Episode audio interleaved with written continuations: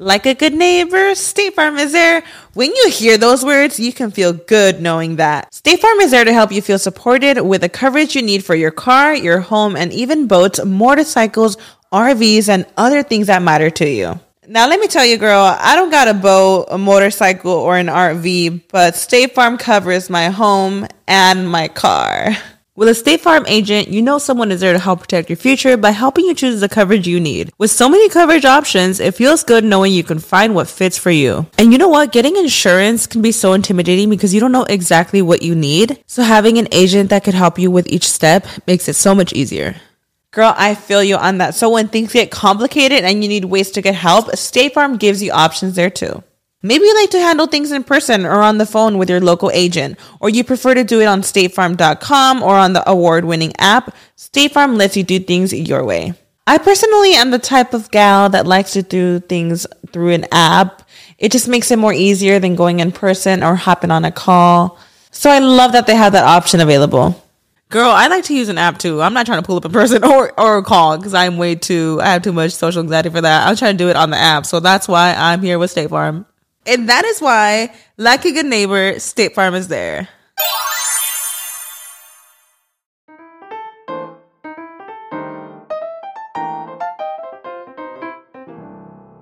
Hello mi gente amada y bienvenidos a un nuevo episodio de Bla Bla Bla. Muchas gracias a todos los que están escuchando. Estoy de vuelta, he regresado al podcast. Hay gente que de repente pensaría que yo estaba muerto o que no iba a hacer el podcast más nunca. Ninguna de esas situaciones, por suerte, es realidad. Aquí estoy de vuelta. Miren, primero, feliz año 2024 es, ya ni sé qué año es, 2024 para todos los que estén escuchando. Eh, les deseo que estén bien, les deseo que la hayan pasado muy bien en diciembre, en fin de año, en esos primeros días de enero que son, a mí siempre me maravillosos porque es los únicos días, aunque sea yo personalmente, esos primeros cinco días de enero son los que, los únicos días que yo me permito estar realmente en paz mental porque digo, bueno, es el inicio del año, es primero de enero, 2 de enero, 3 de enero, esos son días como que no pasa nada. Eh, bueno, profesionalmente para mí no pasa nada como hasta mediados de enero, ¿no? Pero ya uno empieza a trabajar, a promocionar sus shows, a todo esto, pero son días que uno se regale, que son muy sabrosos y que creo que uno se debe regalar días así durante todos los meses. Eh, preferiblemente, pero todos los años seguro. O sea, no, no es ni siquiera una vacación, es un, un, par de días para realmente no hacer nada, para agarrar energía, para descansar, porque mm, a veces uno no descansa, es como ni siquiera es del trabajo, sino es de todas las vainas que uno está pensando en hacer, voy a hacer esto y luego tal, entonces no hayas eh, paz. Entonces es importante esos días. ¿Qué más les quería decir? Pasaron muchas, muchas cosas desde la última vez que nos vimos, que por cierto les quería agradecer por el recibimiento que tuvo el episodio con Luis Chatén. Estuvo muy genial la conversación con él. Estuve también durante esta pausa, salí yo en varios podcasts de los cuales también les quiero hablar. Estuve en Escuela de Nada, estuve en El Salvoconducto con Johnny Flecha, estuve con Juancita, Juancito, eh, que Juancita, con Juancito eh, en Desde Cero y distintas apariciones. De hecho, el de Juancito todavía no ha salido, pero eh, tenía muchas ganas de regresar con el podcast porque es un espacio en el que uno puede hablar de los temas que a uno realmente le importan. Que muchos de ustedes se preguntarán, bueno, ¿cuáles son esos temas de los pueblos del mundo que están sufriendo el, el autoritarismo, las enfermedades, la el brote de dengue que hay en Brasil. No, realmente es que el otro día, hace un, puede ser ayer o anteayer, si anteayer, estaba viendo no los Grammys, sino los clips de cosas que pasaban en los Grammys, ¿no? Porque ya, empezando porque yo no tengo cable, entonces nunca puedo ver ninguna de esas premiaciones. De hecho, me sorprende la gente que todavía ve las premiaciones, no porque vean las premiaciones, porque me, sino porque me sorprende que tengan cable. Digo, oye, qué loco la gente que tiene cable. Eh, que es donde se ven las premiaciones. Me imagino que también ya las deben transmitir por alguna plataforma de streaming, pero el punto es que no vi los Grammys, vi los videos que habían sobre los Grammys en redes sociales y me salió este video de Jay-Z que me dio una insatisfacción y un rechazo tan grande porque Jay-Z se subió a recoger un Grammy que se había ganado y se quejó diciendo que Beyoncé eh, no ha ganado el, el, Grammy del álbum del año. Entonces que eso, los números no dan, que qué pasa ahí.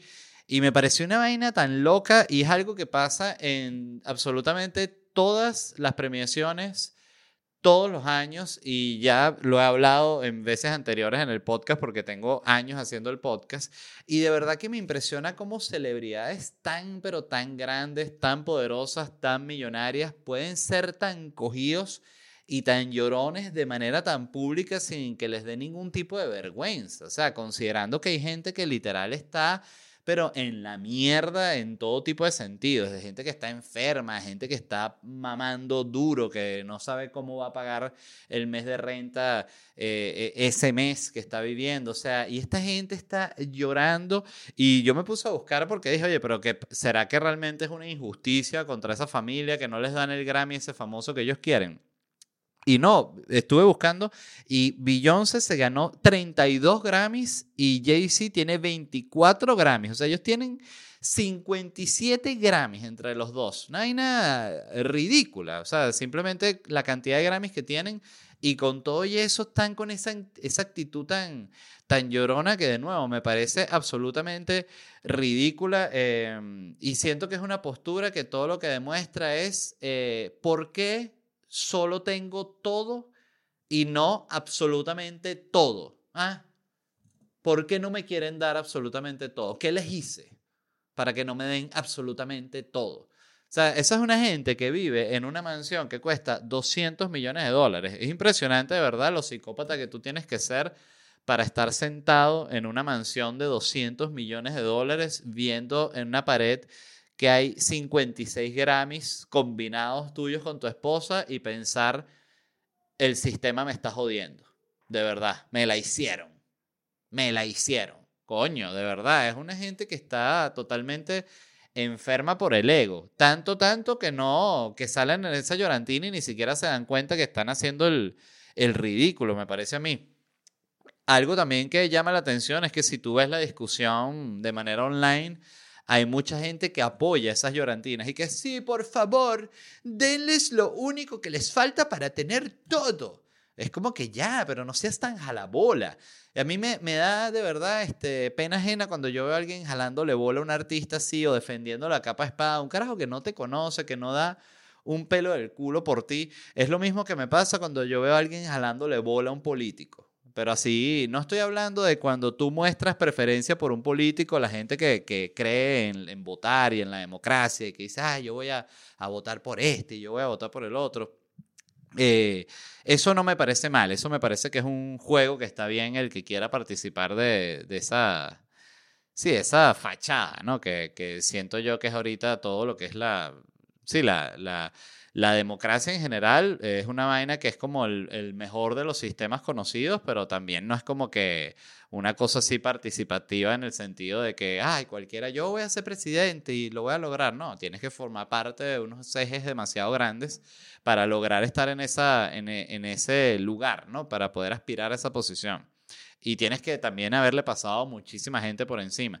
Entonces siempre me ha parecido tan ridículo cuando tú ves a alguien jalándole bola a un político, sea el político que sea. Tú ves que hay gente que le jala bola a Trump, gente que le jala bola a Biden, gente que le jala bola a Bukele, gente que le jala bola a Milley, a, a, Lula, gente que todavía en estas alturas de, de la vida le jala bola a Lula. Verga, es de verdad una vaina que me vomito, porque siento que es una inmadurez total. Ser un adulto y estar jalándole bola a un político es como que tú has andado por la vida y no has entendido nada. O sea, no has entendido que un político vendería a su propia familia por un puestico de mierda de concejal que queda para el, de nuevo, para el que le está jalando bola así a ciegas. Yo sí creo que si llega al poder no sé cuál, finalmente verá luz. No seas huevón, de verdad, me, me es algo que me altera. Eh, y en fin, eh, me, me, desvié con la gente que les jalaba bola a los artistas, fui a, la gente que les jalaba bola a los políticos, pero para otra vez aterrizar en el tema de Jay-Z, fue exactamente lo mismo que pasó con Barbie y es que hay como una especie de, yo siento, de nueva generación de, de artistas que viven de llorar y de presentarse como la víctima. Barbie es una película eh, que muy chévere, yo la disfruté muchísimo, me encantó, la fui a ver al cine con mi esposa y con Lune y con una amiga Canvas. Saludos a Canvas y la pasamos genial. Salimos hablando de la película y tal. Pero es una película que es una peli dominguera. Barbie no es más que una película dominguera y ha obtenido ocho nominaciones al Oscar y esa gente estaba arrecha, arrecha. ¿Cómo es posible? Que no nominen a Margot Robbie? ¿Cómo es posible que no nominen? Coño, de nuevo, es una película dominguera. Fue la película más taquillera del año, se cansaron de hacer billete, cobraron todos los bonos, se compraron un deportivo. Estoy como el, el, viejo del fútbol, andan en deportivo, se cogen las mejores minas, o sea, y andan llorando, o sea, básicamente ahorita, antes si tú, en, los buenos tiempos, ¿no? Vamos a decir los buenos tiempos ya para ponerme a hablar como, como un boomer. Si a ti te nominaban a 3, 4 Oscars, tú no lo podías creer. Si te nominaban a ocho, era considerado un éxito así rotundo y probablemente irrepetible. Ahorita te nominan a ocho, a ocho y te están jodiendo. Me jodieron. Me la hizo el sistema. Solo ocho nominaciones al Oscar por esta película dominguera que nadie se va a acordar en tres años. Tú lo puedes creer. Qué vaina tan loca, de verdad. Yo no sé yo siento que eso es algo que es digno como de estudio psicológico, que en serio cuando una persona eh, tiene absolutamente todo, se empieza como a ofender por las cositas que no tiene, que son realmente cositas, porque ya en lo que tú tienes como que, siento yo, esto lo, creo firmemente, en lo que tú tienes tus problemas resueltos de verdad, que son... Eh, tener un lugar donde vivir, tener eh, que comer, poder hacer un viaje unas vacaciones al año, poder de vez, en cuando salir a un restaurante, ir al cine. Ya eso es lo que necesita realmente una persona para ser feliz. Ya todo, todo de ahí para arriba es lujo y está brutal y, y no niego que sea divino tener una casa así. A mí me encantaría, siempre lo digo, la única vaina que yo fantaseo de ser millonario es poder tener una propiedad de esas que es simplemente un monstruo que, que no tienes nadie cerca. O sea, que tu vecino está, tienes que agarrar un carrito y darle como tres minutos para ir a hablar con tu vecino. Creo que, de hecho, el tamaño perfecto es una vaina donde tú puedas poner la música dentro de tu casa así a todo dar y el vecino es simplemente por distancia imposible que lo escuche. Esa es la mejor, la mejor propiedad que puedes tener eh, si quieres vivir solo o si también eres un asesino en serie y quieres asesinar y que no escuchen, también tienes que buscar ser millonario.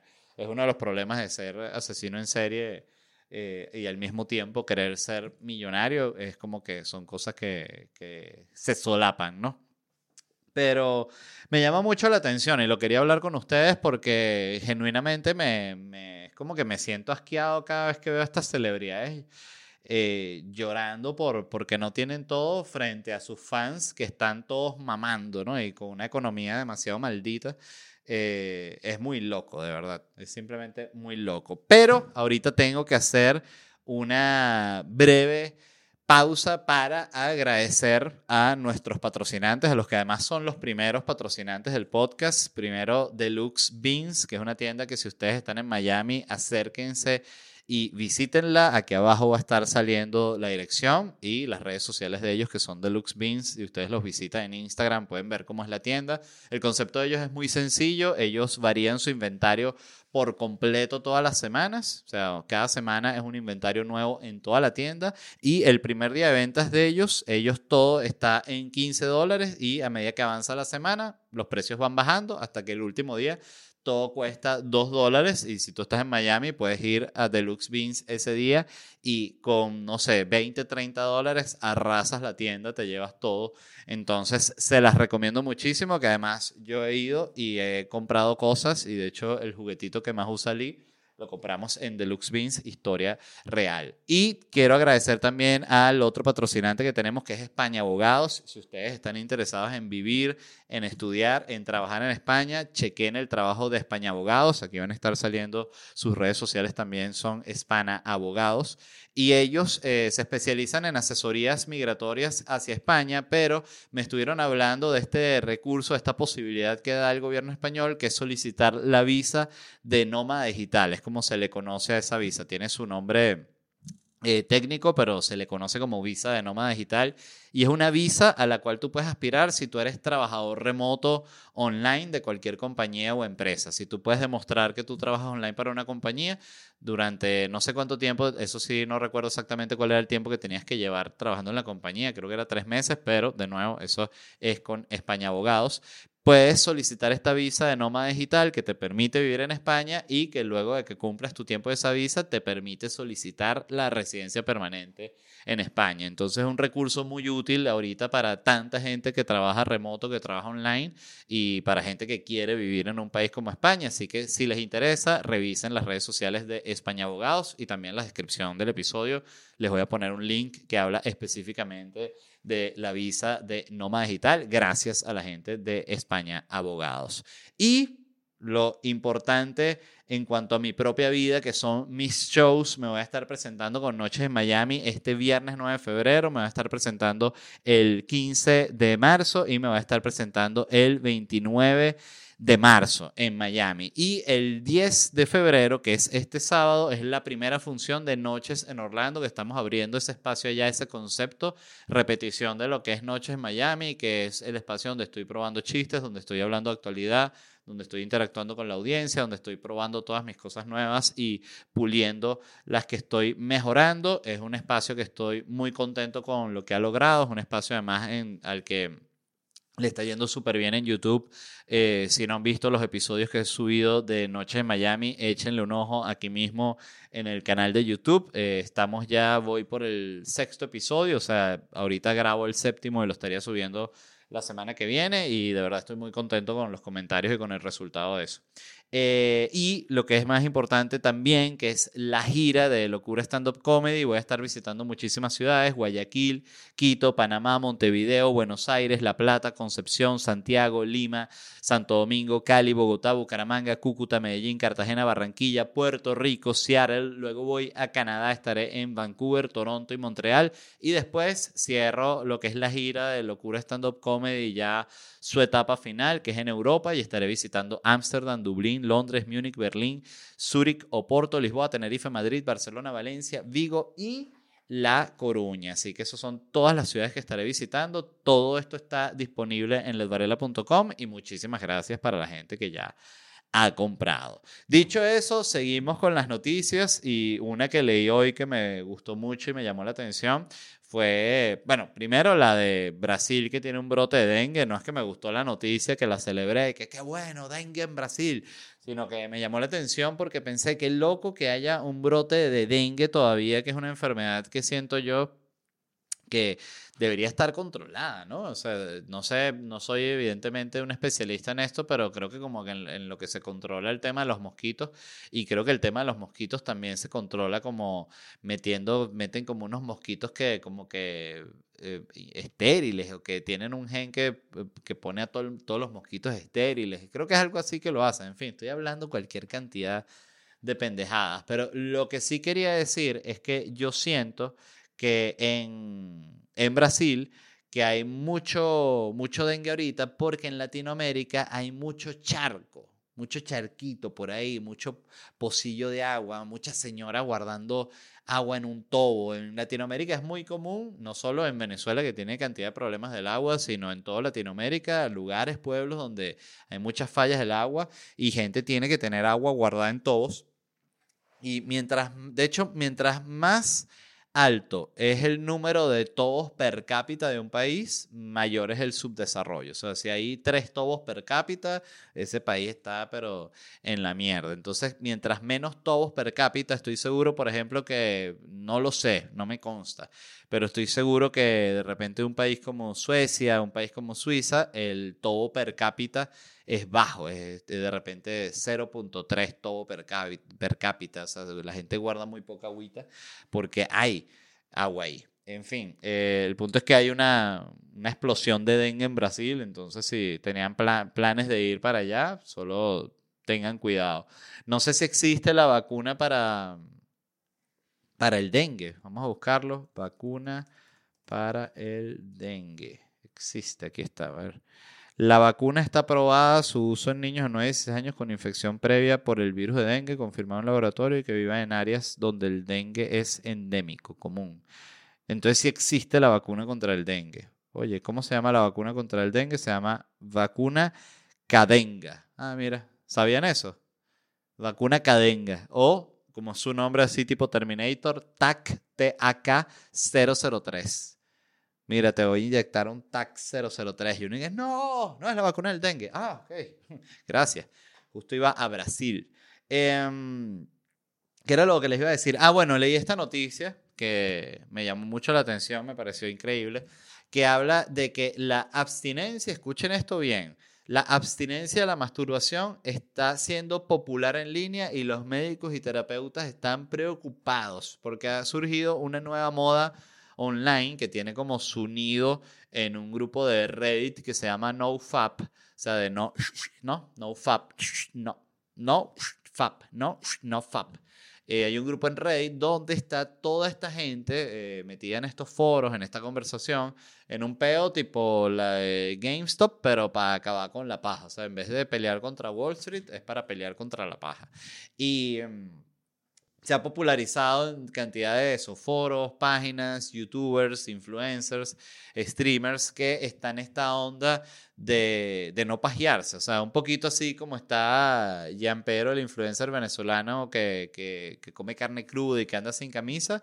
Hay de repente un influencer que es el cero paja. Yo soy el cero paja. Sígueme en, ¿cómo se llama? En Joseito Cero Paja. O, ¿cómo, ¿cuál sería? Moisés sin paja, arroba Moisés sin paja. Y mm, está aquí la diferencia eh, con tiempos anteriores, es que no es por tema religioso, o sea, esta gente no quiere masturbarse por un tema de que ellos dicen que les trae como beneficios físicos, psicológicos, y también lo ven como una lucha contra la adicción a la pornografía, ¿no? Que está elevada en tiempos actuales. Eh, me llamó mucho la atención porque se los juro, es como que yo estoy, yo tengo 39 años que cumplí ahorita en diciembre, gracias a los que dijeron feliz cumpleaños, eh, feliz cumpleaños para ustedes también, para quien sea, alguien está escuchando esto que está cumpliendo años hoy, qué triste que estés escuchando un podcast el día de tu cumpleaños, deberías estar con tus amigos y familia, pero entiendo que migraste y que estás solo en ese nuevo país, así que te mando un feliz cumpleaños. Em, lo que les iba a decir es que yo como persona que tiene casi 40 años, 39 años, nunca me imaginé en mi puta vida que la paja iba a pasar de moda. O sea, si tú me hubieses dicho cuando yo tenía 18 años y que, mira, ¿sabías que la paja va a pasar de moda? Yo te hubiese dicho, tú eres un demente. La paja es lo mejor y la paja es fundamental para que los engranajes de la sociedad sigan corriendo de manera fluida y lubricada, ¿no? Todo gracias a la paja, o sea, el mundo se mueve gracias a la paja. Eh, pero no, ahorita no, ahorita pasó de moda, o sea, ahorita perfectamente tú te puedes estar lanzando una paja y te dices, epa, te estás lanzando una paja, no dices, sí, ¿qué pasó? No, eso pasó de moda, te pasaste de boomer, qué boomer, que te lanzas la paja. Oye, me quedé muy loco. Nunca en mi vida me hubiese imaginado que la paja iba a pasar de moda y que son las nuevas generaciones también que tú ves cómo van, cómo van cambiando, cómo cada generación es distinta. Yo, por ejemplo, el otro día estaba leyendo sobre el tema de las generaciones y, eh, y ya les voy a decir lo que, les, lo, que, lo que quería buscar, porque necesito una imagen que me recuerde cuáles son exactamente las generaciones. Y aquí la tengo. Em, miren, tú si le dices a un soldado, un tipo que luchó en la guerra mundial, en la Segunda Guerra Mundial, un soldado que estuvo en Normandía, y tú le dices y que sabías que en el 2024 ya la gente no va a querer lanzarse la paja. El tipo dice, ¿y para qué estamos peleando la guerra? O sea, ¿para qué estamos luchando contra el Führer? Y contra el eje del mal, si al final la gente ni siquiera una paja se va a poder lanzar, o sea, ¿de qué me estás hablando? Es una cosa simplemente muy triste y yo siento que las generaciones anteriores al leer esto, si yo que soy millennial me quedo loco de leer este tipo de noticias y que una cosa como el NoFap tenga así como una cabida online gigante, ojo, capaz es buenísimo, porque yo también estoy hablando desde el desde el desconocimiento. Yo no he estado, no sé cuándo fue la última vez en mi vida que estuve eso, pues ellos dicen que necesitas 90 días eh, sin masturbarte como para resetear el cerebro. Eso es lo que dice la gente de NoFap. Yo creo que nunca he estado 90 días desde que descubrí la paja, no he estado 90 días sin la paja. O sea, la paja ha sido una, una constante, ¿no? Em, y me llama eso mucho la atención, cómo cambian los tiempos, cómo pasan cosas que uno nunca se imagina que iban a pasar. Tú ves que, por ejemplo, eso, la generación silenciosa, que son los que nacieron entre 1901 y el 27, que claro, son la gente que le tocó pelear en la Segunda Guerra Mundial, por eso se llama la silenciosa, porque quedaron traumados. No solo eso, era, ellos eran niños durante la Primera Guerra Mundial y después crecieron y dijeron, finalmente se acabó la guerra, puedo jugar un rato y le dijeron, no, ¿qué edad tienes tú? No, yo voy a cumplir 17, perfecto, porque justo está empezando la Segunda Guerra y entras perfecto de soldado. Coño, no me digan eso. Después vinieron los baby boomers, que son los que básicamente siento yo que inventaron prácticamente todo lo que ahorita son cosas importantes, como las computadoras, las redes, o sea, todo lo que es la base del mundo tecnológico actual, la inventaron los boomers, si no me equivoco. De hecho, Steve Jobs, para ver, Steve Jobs creo que es un boomer. Steve Jobs nació en el 55, entonces Steve Jobs es un baby boomer. Es, es justo un pleno baby boomer, porque los baby boomers son del 46 al 64. Él nació en el 55, o sea, un baby boomer clavado. Eh, Bill Gates es un baby boomer. Eh, Elon Musk no es un baby boomer. Elon Musk es generación X, si no me equivoco. Para ver, Elon Musk, vamos a ver en qué año nació Elon Musk. Nació en el 71. Entonces Elon Musk es generación X, o sea, la que viene anterior a los millennials. Y después están los centennials, que son los que son la gente joven ahorita, de verdad. No como cuando un anciano eh, ve a alguien de 45 y le dice, ah, tú eres joven. Sí, claro, pues tú eres un anciano, yo tengo 45, me siento viejo. La gente joven para mí, de verdad, es la gente que tiene ahorita como de 20 a 30, ¿no? Que son realmente como esa fuerza como pujante así, somos los jóvenes, llegamos a cambiar todo. Y uno se queda como que, sí, dale, dale, dale que cambies todo. Eh, siento que algo bonito de, justamente de ser muy joven, yo lo recuerdo mucho por cómo yo era cuando estaba en la universidad, que es una época en la que tú eres así, no todo el mundo, porque también tenía cantidad de amigos que no, no pasaron por esa etapa, pero yo cuando tenía eso, como de los, yo diría como de, de los 18 a los 24, 25, yo creo que puede ser era como muy, muy apasionado con el tema político, pensaba genuinamente que, que tú podías cambiar la, la sociedad así, echándole bola y, y, queriendo ser un ciudadano decente. Y esas son cosas que ya debo confesar, yo ya no las creo. O sea, ya uno a medida que pasa más tiempo te conviertes como una persona más cínica, que no, que no cree tanto y que te das cuenta además que, que la vida es, no es blanco y negro, como decía un profesor que yo tenía en la universidad, que la vida realmente es un, un montón de tonos de todos los colores y de todos los grises, ¿no? Que no hay como buenos y malos, eso no, no existe, eso es un concepto muy, muy inocente, sobre todo, siento yo. Y... Mm, Dicho eso, volvemos al tema de que las pajas están pasando de moda, que de nuevo me dejó completamente loco. Y les quería decir un poco, leer un poco de qué dicen los expertos de esto, ¿no? Porque en un estudio del 2022 del International Journal of, of Impotence Research, eh, realizado por un grupo de urólogos que estudiaron el contenido de redes sociales, encontraron que retención de semen, así entre comillas, y sus hashtags relacionados, a retención de semen hoy, retención de semen cat, retención de semen funny, eh, eran el tema de salud más masculino más popular en TikTok e Instagram. Otra prueba de que los hombres están siempre pendientes o estamos pendientes de pura huevonada. O sea, imagínate cómo no nos vamos a morir más pronto que las mujeres. El tema principal de interés de nosotros los hombres, el primer eh, tema de interés médico en TikTok y en Instagram es retención de semen. O sea que, bueno, retención de semen también hay que decirlo, suena mucho más educado y decente que, que la no lanzación de paja o de cualquiera de esos términos así. Pero, pero qué cosa tan absurda. Entonces aquí decía que habla un, esto lo habla una neuróloga que, de, las, de las que participó en el estudio y dice, he visto afirmaciones en las redes sociales que dicen que la retención de semen puede aumentar tus niveles de testosterona curar la, disfunción eréctil, hacerte más varonil, hacerte más fuerte, curar la depresión, hacerte más exitoso y aclarar tu piel. Le metieron ahí el, racismo así como que, así colado entre la retención de la paja, eh, la retención de ese mendigo.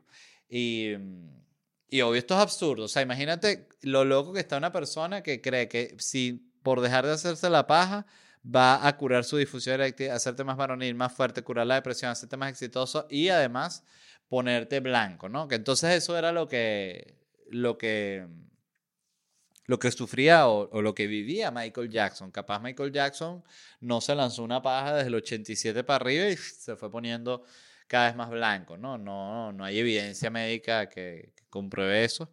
De hecho, parte de lo que dice este investigador es que no hay ningún tipo de evidencia médica que compruebe que, no masturbarse trae todos esos beneficios y dice que más bien en hombres adultos el abstenerse de la eyaculación simplemente resultará en emisiones nocturnas o sueños húmedos. O sea, yo no sabía que los sueños húmedos también se les llamaba emisiones nocturnas, ¿no? Porque claro, de repente sueños húmedos no suena muy médico, ¿no? Como que usted sufre de sueños húmedos. Y uno como que, ¿cómo? Sueños húmedos.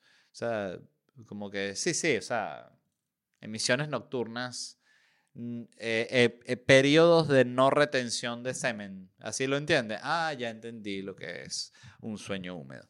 Em, tenía por cierto tiempo sin leer el, concepto de sueño húmedo.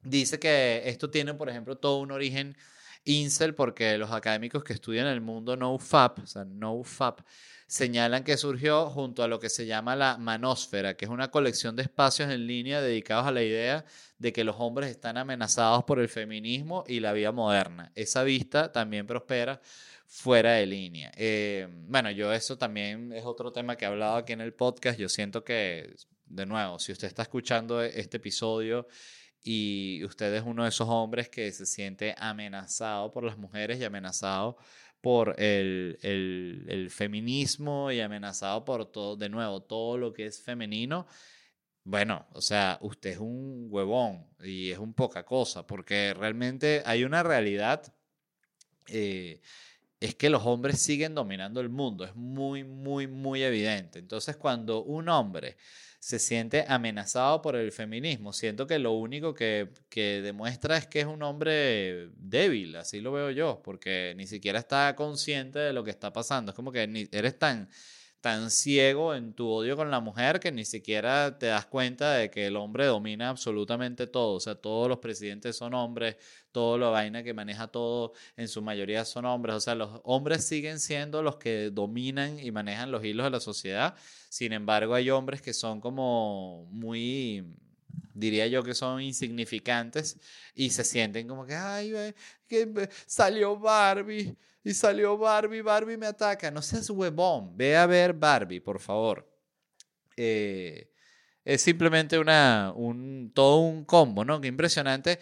Fíjense que no hay que ser un genio para que tú te des cuenta que los mismos que están promoviendo lo de no lanzarse la paja, lo de no masturbarse, son los mismos que odian las mujeres. O sea, todo va medio relacionado. Se lo juro que fue algo así como cuando empecé a leer este tema, dije, esto suena demasiado incel.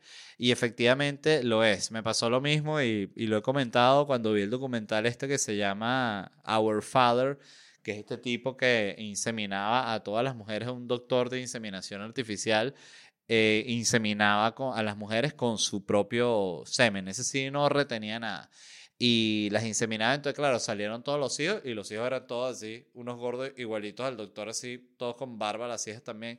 Eh, eso, eso debo decir, a pesar de que es una tragedia absoluta lo que cuenta el documental. Eso es un factor que a mí me dio risa durante todo el documental cuando salían los hijos totalmente horrorizados de lo que había hecho el doctor y salían hablando y eran igualitos a él. Y decía, qué desgracia ser idéntico y ser hijo de una persona que hizo algo tan horrible a tu familia como unidad, ¿no? Que la, la destrozó. Eh, y yo, cuando vi ese documental, que por cierto, si no lo han visto y si no escucharon el episodio en el que lo recomendé, véanlo, está en Netflix o estaba en Netflix, se llama Our Father. Em, que por cierto, dato rapidito porque me pasa mucho que de repente recomiendo una película en Twitter o recomiendo una película en Instagram y la gente me dice, ¿dónde está LED? ¿Dónde la viste? Les doy un consejo muy rápido si quieren saber dónde, se, dónde pueden ver una película. Si ustedes se van a Internet Movie Database, a, la aplicación de Internet Movie Database, y ustedes ponen ahí cualquier película, vamos a poner, eh, vamos a poner la serie Better Call Saul. Better Call Saul, ustedes se meten en el perfil y bajan y aquí abajo les va a salir dónde se está streameando. Y aquí dice streaming, está en Netflix de la temporada 1 a la 6. Esas son, siete, o son seis, temporadas. Entonces está todo en Netflix. Y la puedes rentar en Prime. Entonces ahí sabes dónde puedes conseguir todo. Lo digo porque a veces uno ve una recomendación o escuchas de una película que quieres ver y es más fácil que está buscando plataforma por plataforma. Te, te metes en Internet Movie Database y ahí te sale donde la están transmitiendo. Y creo que también en Google, para ver, Better Call Saul. Sí, en Google también está. Dice mirar ahora, está disponible en Netflix y te sale ahí mismo donde está disponible para que la rentes. En YouTube, en Google Play Películas. No sabía que existía Google Play Películas. Este, mm, pero siguiendo. Eh, cuando yo vi ese documental de, de Our Father, yo vi toda la vaina del tipo, que era como un tipo, un rubio, este, el doctor, y vi toda la vaina, y era como, él era parte de una comunidad cristiana y todo un tema. A mí me olía a una vaina de supremacistas blancos, y en determinado momento del documental hablan que el grupo del cual él formaba parte, era un grupo supremacista blanco que estaba obsesionado con que todo el mundo fuese blanco y que todo el mundo fuese rubio. Entonces, es parecido. Cuando tú ves a los que no hablan de la, no, que yo no me quiero hacer la paja, coño, serán esos que no se quieren hacer las pajas, también los que no cogen y que sí, somos los mismos. Ah, qué casualidad. Entonces, eh, otra, por ejemplo, aquí una declaración que me gustó de uno de los usuarios de, del grupo de NoFap, que era un tipo que había luchado muchísimo para dejar la masturbación y tiene esta declaración que dice que luego de luchar mucho contra la masturbación, o sea, con el dejarla, él se interesó en vestirse de mujer. Él interpretó este cambio como algo que la pornografía le estaba haciendo, basándose en lo que había visto en el subreddit de NoFap, que es el que les estoy hablando, ¿no? Y dice ahí que los temas comunes en este foro era eh, la pornografía me está volviendo gay, la pornografía me está haciendo transvesti, la pornografía me está haciendo querer ser dominado, la, la pornografía me está volviendo transgénero. O sea, esta era gente que veía tanto porno que, que bueno, que yo siento que hay, hay un tema ahí. O sea, yo siento que cuando tú estás todo el día escribiendo en un foro y que creo que soy gay, eh, creo que soy travesti, creo que quiero ser dominado, ¿no será que no es que la pornografía te está volviendo loca, loco, sino que efectivamente tu deseo eh, muy, muy primordial es comerte una verga así. ¿No será eso?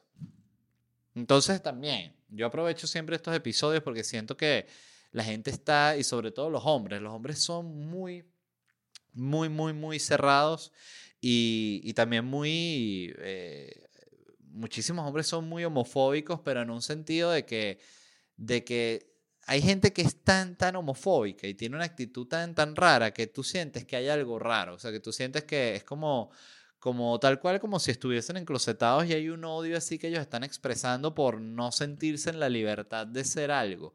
Y a la gente que es así, yo solo les digo algo que no lo puedo confirmar, pero que creo que es así eh, y es que nadie se ha muerto por mamar un huevo, no va a pasar nada. O sea, si realmente quieres y es uno de tus sueños mamarte un huevo, mámalo, porque es una sola vida que vas a tener. No vas a tener mil vidas y que, ay, entonces, claro, en tu último respiro de vida, así con 92 años, estás con la enfermera y con la familia y dicen, lo único que quise siempre fue mamar un huevo. Y uno, mierda, ¿qué dijo el abuelo? No sé, no sé qué dijo. Dice el papá que estaba al lado y escuchó. No escuché, no escuché. Dijo que se quería mamar un huevo. No, no dijo eso. Dijo que ojalá nacer de nuevo. Ojalá nacer de nuevo. Me gustaría nacer de nuevo. Y le dije, papá, yo creo que dijo que quería mamar un huevo, es súper raro. No, que nacer de nuevo. Entonces el papá en negación también, ¿no? Y ese conflicto generación y generación y generación. Este, mi recomendación es que, que chupen pene, no hay ningún tipo de rollo, no pasa nada, para adelante. Miren, eh, les quería hacer eh, varias recomendaciones y luego cerrar el episodio hablando de, de estas apariciones que tuve en otros podcasts y de cómo fue mi experiencia. Eh, primero, cosas que vi, me, me, pasó hoy que me senté a escribir el episodio y no, no recordaba nada de lo que había visto en vacaciones y me dio una impotencia impresionante, pero bueno, eh, vi esta serie de Bear, El Oso, que está en Hulu y que fue la serie que ha ganado también todos los premios y se ganó todos los Emmys y toda la cuestión. Me pareció muy buena, me costó agarrarla o sea, fue como el tercer, cuarto episodio que la empecé a agarrar, porque el, primero y el segundo episodio, si no me equivoco, me pareció que era como puro griterío, o sea, como que estaban puro en la cocina y pues la serie trata sobre un tipo que, que él es un chef así como de un restaurante de estos hiperarrechos, tres estrellas Michelin y todo, y el hermano se muere y le deja a él como un restaurante en Chicago como de sándwiches, un restaurante como muy convencional, ¿no? Eh, y este tipo viene y decide como cambiar todo el restaurante y trata de todo eso, pero hay mucho griterío en la cocina y hay mucha escena que simplemente es un griterío que, y que, coño, ¿por qué me dejaste esa cebolla ahí en esa olla? Me jodiste la, la mezcla, ahorita voy a tener que preparar de nuevo la sopa. Yo necesito esa olla para la sopa. ¿Quién agarró mi olla para esa sopa? Pica la cebolla, te dije que esa sopa la voy a hacer yo, nadie va a hacer mi sopa. ¿Quién agarró mi cheesecake? Entonces así 25 eh, minutos y dice, bueno, ok, estoy eh, obstinado, ¿no? del episodio. Pero llega un momento en que la serie como que se calma un poco y empieza como a agarrar.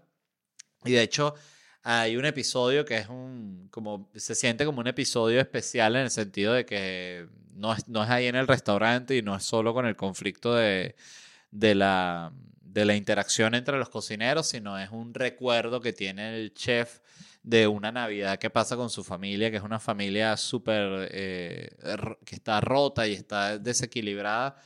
Y me encantó ese episodio y fue el que me hizo como un poco enamorarme de la serie, ese episodio, que además tiene una actuación de Jamie Lee Curtis, que es una actriz que, que de nuevo, ella siempre que la veo en entrevistas y que la veo en ese tipo de interacción, es una mujer que me cae muy mal pero qué bien actúa esa, esa jeva, es impresionante el papel que hace, ella hace el papel de la mamá de él, del chef, de, el, papel que, el papel que hace Jeremy Allen White, el actor, y la parte a un nivel que es muy impresionante de ver, o sea, te das cuenta que dices, ok, esta tipa es una verdadera artista y es impresionante cuando pasa eso.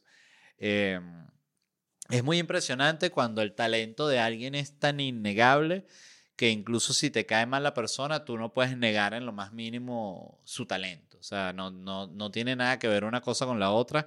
Y también es triste la gente que no puede hacer la, la distinción. O sea, que confunden que te tenga que caer bien la persona con que sea un buen artista. Siento que el ejemplo perfecto de eso es Roger Waters, que es un tipo que que como persona me parece realmente repugnante. Él siempre está eh, defendiendo a, básicamente cualquier dictador que haya en la tierra, él lo va a defender. Es un tipo que esa es como su, su queso principal, son los dictadores. Pero no se puede negar que el tipo es un músico. O sea, para mí Pink Floyd es una de las bandas más importantes de mi vida. Y, y, y, sigo escuchando Pink Floyd, no porque Roger Waters sea un asco, yo voy a dejar de disfrutar Pink Floyd. Entonces, por eso siempre esa, discusión eterna de separar el arte del artista. Al final depende de cuál es el artista y cuál es la conexión que tú tienes con él, porque si la conexión es muy, muy grande, sí cuesta separarlo. Otro ejemplo eh, perfecto de eso es Maradona, que, que de nuevo, como, como ser humano, era era un combo demasiado cabilla. O sea, el tipo era, era le pegaba a las mujeres, era este, fanático de todos los dictadores, comunistas hardcore, pedófilo, eh, machista, eh, drogadicto. O sea, tenía todo, todo el combo así para que tú lo odies, que dice, bueno, o sea, tiene estos ocho aspectos que yo odio. O sea, solo con estos dos ya yo lo odiaría, pero tiene para que tú elijas, ¿no? Pero de nuevo, es un tipo que... Eh, trajo tanta alegría en el sentido del, del fútbol argentina y su, y su personalidad era tal y tenía un arrastre tan grande que la gente simplemente decide no ver eso, o sea, eh, decide pasarlo por encima. Eh, otro programa que vi que me gustó muchísimo es uno que se llama Love in the Spectrum, que es más o menos, no es tan nuevo, es un reality, es un programa de citas realmente, que está en Netflix y en el cual participan puras personas que están en el espectro del autismo, eh, gente que está, que tiene Asperger y también, algo que me pareció interesante, gente con síndrome de Down, algo que me pareció, me llamó la atención del programa Primero es lo cómicos que son los carajos que están en el espectro del autismo y no lo digo en el sentido de que, ay, me estuve cagando de la risa de ellos. Literalmente, si ven el programa, los padres de ellos se ríen demasiado porque es que dicen unas vainas muy geniales y no tienen ningún tipo de filtro. Ellos dicen todo lo que están pensando, todo lo que están sintiendo y mm, son como muy obsesivos con temas. Por ejemplo, hay una chica que ella, todas sus obsesiones que ella quiere salir con un carajo que sea animador y que tenga una compañía de animación. Y ella toda vez que dice, bueno, y si voy a la cita, ojalá yo conozca a alguien que sea, que tenga su propia compañía de animación. Y la, la animación, esas son muy monotemáticos. Y el programa me pareció una joya porque primero es muy entretenido, está hecho con muchísima clase. Pero más allá de eso, te, te ayuda a entender muchísimo en qué consiste estar en el espectro del autismo, en qué consiste el Asperger, y me pareció fascinante. O sea, es uno de los mejores programas que he visto, yo considero, en mi vida. Y se los recomiendo muchísimo, muchísimo, muchísimo. O sea, de verdad es un programa sabroso de ver y está muy bien hecho. Incluso hay una temporada que es en Australia y es igual de buena que la temporada gringa. Eh, otro programa que vi, son, eh, los había olvidado, pero son dos documentales, este, ya les voy a decir exactamente el, el nombre de los documentales. Un segundo, esto es rápido. Ella se llama Maite Alberdi.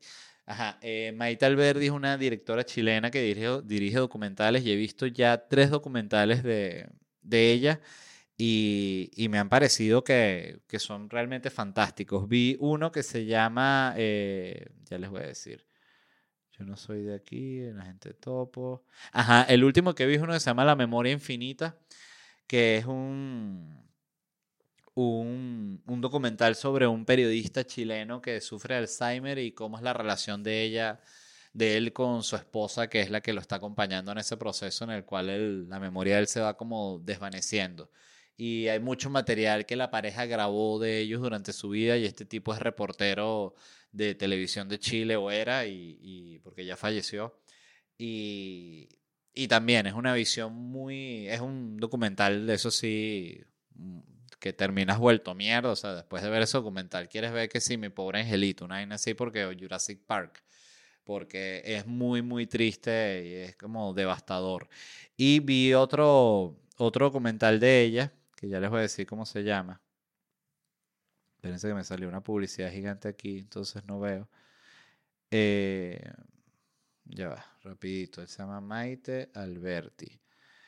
Yo ya les había recomendado una, una, un documental de ella que se llama La gente topo, que trata de este tipo que lo ingresan en un, en, en un ancianato para que él sea como el espía de, de, Coño, ¿por qué no me sale, vale? ¿Qué mierda? Ajá. Ok. Es un, un anciano que lo, lo, meten en un ancianato para que él espíe cómo está funcionando todo en el ancianato, porque una, la persona que, que contrata al detective privado, que a su vez contrata a este anciano, eh, piensa que a la mamá le están pegando, que la están tratando mal o algo así. Eh, otro comentario que vi de ella, bueno, esta, la página está fallando. Eh, eh, no recuerdo el nombre, entonces, pero no sé por qué no, no está funcionando la página ya. Ok, ahorita sí. Disculpen. Se llama Los Niños. Es del 2016 y trata de un... Sigue a, un montón de personas con síndrome de Down que están en un, como una especie de colegio donde ellos eh, aprenden a cocinar y así. Y, bueno, y sigue a, varios... Ah, sí, se, se dañó la página. Qué loco. Nunca me había pasado esto que mientras estuviese grabando el programa se daña la página que, de Internet Movie Database. En fin. Eh, sigue a toda esta gente que está, que tiene síndrome de Down y que está en esa institución. y también me pareció un documental fascinante. Ella toca temas muy jodidos, esa directora.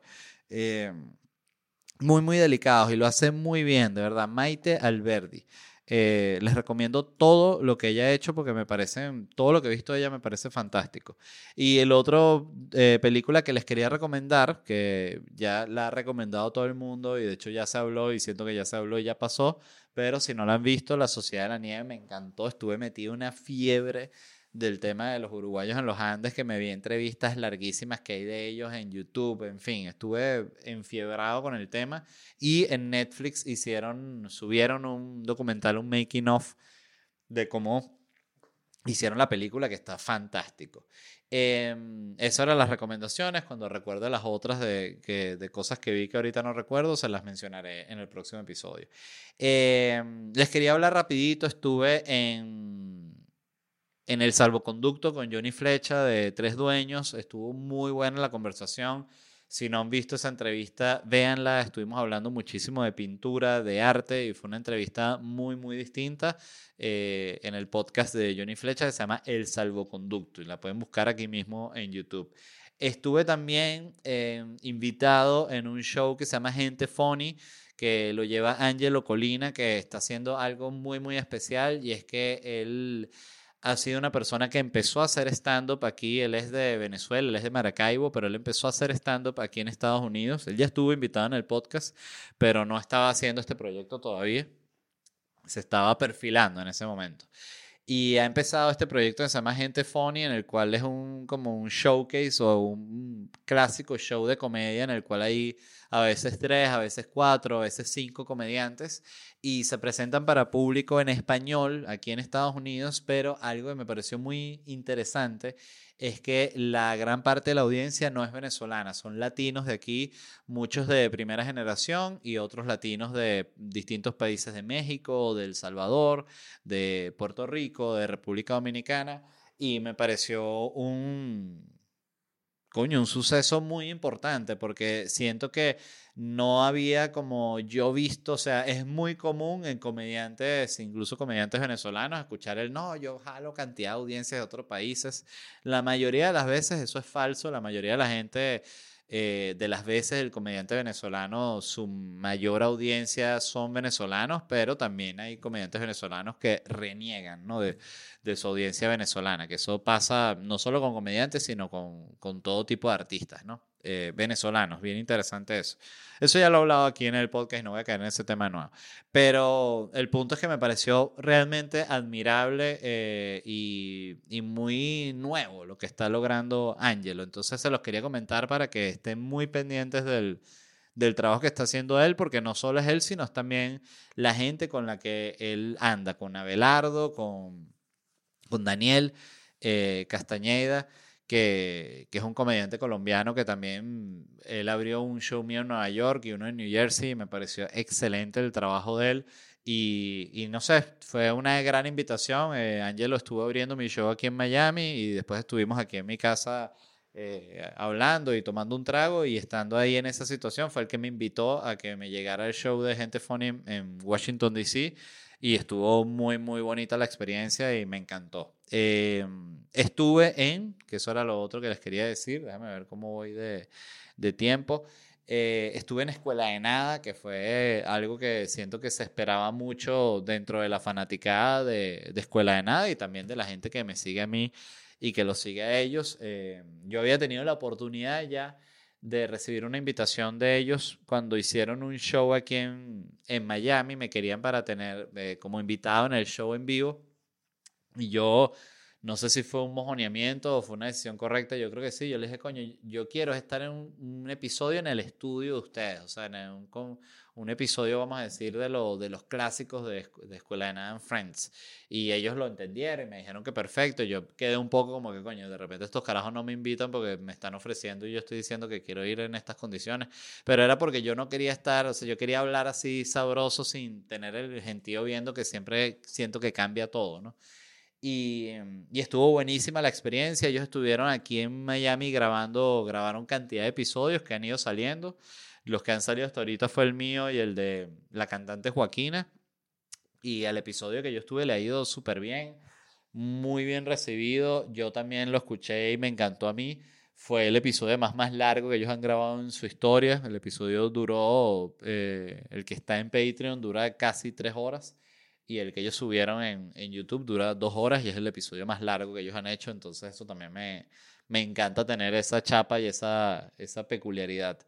Eh, y bueno, y quería agradecer muchísimo también a Juancito que me invitó a su podcast desde cero, que ese todavía no ha salido. Ese sí lo grabamos en vivo, es como el único formato que él trabaja que lo hace como un, sí, una grabación en vivo. Eh, y también me trataron muy, muy bien. Eh, todo el equipo de él, todo el lugar donde ellos estaban grabando, que se llama El Garaje, que es un restaurante que es de un comediante colombiano que se llama Peter Albeiro, también es un amor de persona. Y de verdad tuve la oportunidad de grabar todos estos programas en diciembre y fue muy buena experiencia, pues yo no suelo estar mucho como en esta, vamos a decir, llamar medio gira, pero, pero me gustó mucho. Estuvo genial y quería agradecerles a todos ellos, a Escuela de Nada, a Gente Funny, a Ángelo, a Daniel, a Belardo, eh, a Esteban, que estuvo grabando, a Johnny Flecha, que me invitó al salvoconducto, que se grabó, por cierto, en el estudio de nuestra amiga Canvas, y a Juancito y todo su equipo por invitarme. Eh, estén pendientes de esos programas, si los ven, coméntenlos, todo eso a mí me encanta. Yo siempre mi mi fantasía cada vez que salgo en un programa, yo soy súper competitivo, me gusta, quiero ser el programa más visto de ese, de ese programa. Sé que estoy loco, ¿no? Pero, pero bueno, uno quiere ser el más visto, pues, ¿por qué no? Y, en fin, eso era lo que les quería comentar. Y ya para despedir, quería agradecer una vez más a los patrocinantes del podcast, a Deluxe Beans, la tienda que está en Miami y que si ustedes están en la ciudad tienen que visitar una tienda con un concepto totalmente novedoso y es que ellos cambian el inventario completo de la tienda todas las semanas y el primer día de ventas de ellos arrancan todos los productos de la tienda en 15 dólares y cada día los precios van bajando hasta que el último día todo en la tienda cuesta 2 dólares. Así que si estás en Miami y quieres ahorrar, quieres resolver unos regalos realmente baratos, realmente accesibles, visita Deluxe Beans. Igual aquí les estoy dejando las redes sociales para que vean eh, directamente su cuenta, que siempre creo que es lo mejor, te metes en tu celular, revisas Deluxe Beans y ves dónde es la tienda, cómo es, cómo es el concepto, es la mejor manera de entenderlo. Muchas gracias a Deluxe Beans y también agradecer enormemente a nuestro otro patrocinante que es España Abogados. De nuevo,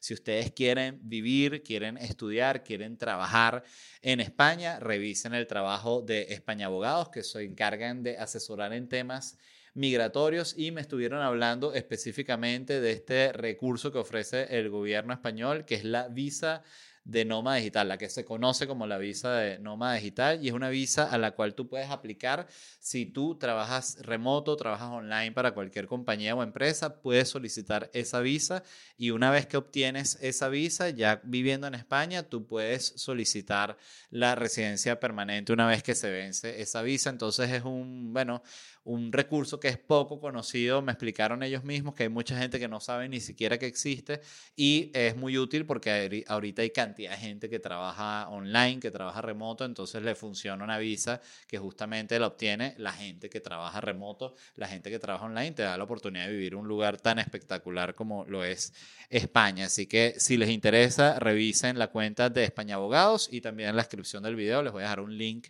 que habla específicamente de la visa de Digital. Y ya para cerrar el episodio, quería primero agradecerles a todos los que están escuchando, todos los que volvieron al podcast. Em, recuerden, como siempre se los digo, suscribirse al canal, pues mucha gente ve el episodio y no está suscrita. Recuerden también que estoy subiendo todas las, cada dos semanas, estoy subiendo un episodio de Noches en Miami, el compilado de YouTube. Espero que lo disfruten, que lo vean y recuerden si les gustó el episodio, darle like porque ayuda mucho a que se comparta. Em, lo último que les iba a decir es que me voy a estar presentando este viernes en Miami con Noches en Miami. El sábado estaré en Orlando con Noches en Orlando y después regreso a Miami el 15 y el 29 de marzo. Seguimos con las funciones de Noches en Miami. Todo eso está disponible en ledvarela.com y la gira, como ya les dije, visitaré Guayaquil, Quito, Panamá, Montevideo, Buenos Aires, La Plata, Concepción, Santiago, Lima, Santo Domingo, Cali, Bogotá, Bucaramanga, Cúcuta, Medellín, Cartagena, Barranquilla, Puerto Rico, Seattle, Vancouver, Toronto, Montreal, Ámsterdam, Dublín, Londres, Múnich, Berlín, Zúrich, Oporto, Lisboa, Tenerife, Madrid, Barcelona, Valencia, Vigo y La Coruña. Todo disponible en lesvarela.com. Se les quiere mucho. Nos vemos la semana que viene. Bye.